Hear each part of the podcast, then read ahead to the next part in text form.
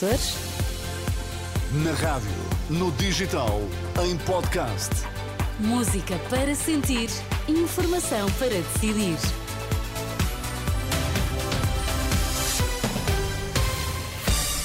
Notícias com Ana Rita Borda d'Água para já os destaques. Olá, bom dia. Bom dia. Dez pessoas morreram e três ficaram feridas em desabamento de mina na Venezuela. Por cá, Lacerda Salles ter-se-á reunido com o filho de Marcelo Rebelo de Sousa a propósito do caso das gêmeas luso-brasileiras.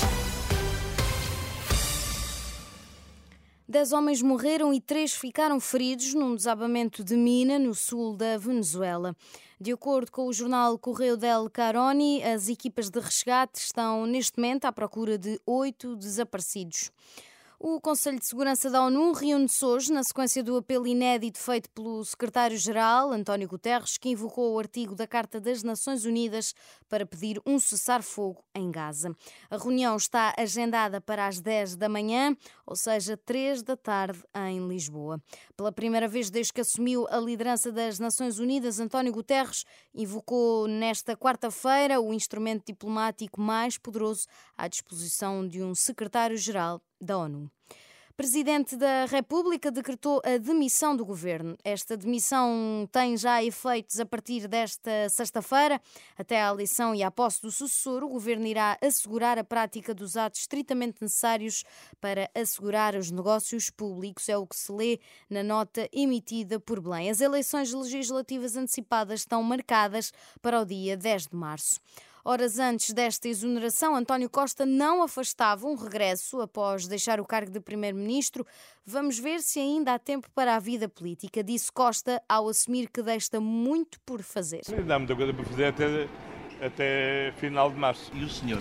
Não, política, eu já, já expliquei. E, relativamente a isso, tomei a atitude que se deve tomar quando uh, é suscitado um problema de natureza judicial e, portanto, aguardemos simplesmente que a Justiça cumpra a sua missão e quando a cumprir, logo veremos.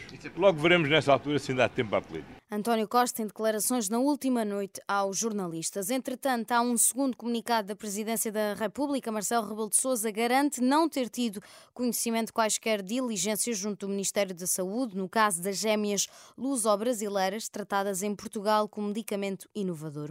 A CNN avançou na última noite que o filho de Marcelo terá tido várias reuniões no Ministério com o ex-secretário de Estado da Saúde, Lacerda Salles, enquanto decorria o processo das gêmeas. Entretanto, questionado na SIC sobre se o Presidente da República, a antiga Ministra da Saúde, Marta Temido, e o ex-secretário de Estado, Lacerda Salles, estão a mentir quando dizem que não sabiam nada, o médico António Levi Gomes, do Santa Maria, reafirma que o filho do presidente esteve envolvido e que Marcelo sabia disso. Portanto, dia 28, eu volto a escrever ao Sr. Presidente e digo: Sr. Presidente, é inacreditável, mas dizem-me que os doentes que nós vamos observar vêm por sua indicação. Sim.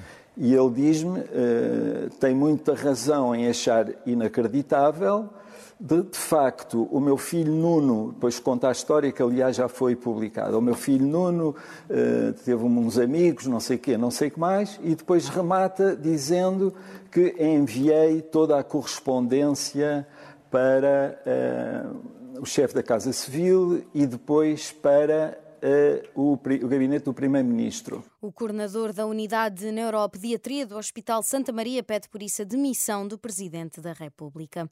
O ano arranca com 434 professores a passarem à reforma, é o valor mais elevado num único mês desde 2013. As contas são de Arlindo Ferreira, especialista em estatísticas da educação, que revela ainda que só educadoras de infância vão aposentar-se 33 em janeiro, o um número nunca registado num único mês desde pelo menos 2012.